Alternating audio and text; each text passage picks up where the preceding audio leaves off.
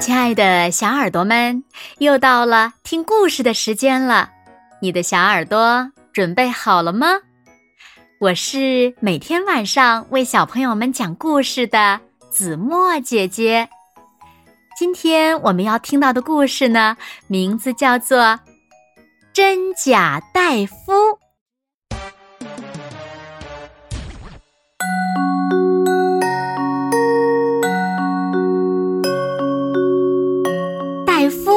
长得又胖又可爱，它的饭量也很大。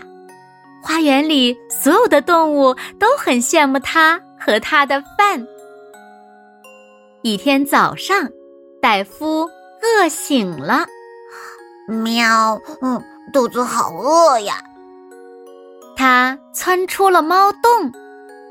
嗯，可是饭在哪儿呢？你刚才吃光了，戴夫。幸运虫说：“嗯，真的吗？”戴夫心里想：“我我我不记得了呀。啊，我也不记得自己做过这个呀。哦，我确定那不是我干的。嗯，那肯定也不是我弄的。可如果不是戴夫弄的？”那会是谁呢？啊，有人正躺在戴夫床上睡觉呢。那是一个和戴夫很像的大橘子，跟戴夫一样胖，但绝对不可能是戴夫。我才是戴夫呢！戴夫心里想。这个新大夫很喜欢吃大夫的饭，这个新大夫很喜欢睡大夫的床，这个新大夫很喜欢和大夫的朋友玩儿。大夫该怎么办呢？幸运虫想到了一个好办法。你们俩不可能都是真的大夫。嗯，要想弄清楚的话，只有一个好办法。幸运虫说：“于是，幸运虫做了两份特别的饭，希望真的大夫能赢。各就各位，预备，吃！冠军诞生了，戴夫不敢相信。”我以为我才是真的戴夫呢，戴夫心里想。但是看着看着，戴夫发现获胜的冠军开始发抖，肚子也开始咕嘎咕嘎的抖。突然，他的一只耳朵掉了下来，然后他的头开始乱转。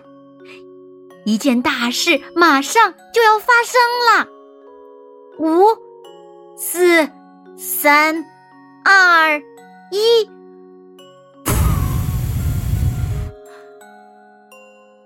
哎呀，原来是小松鼠呀！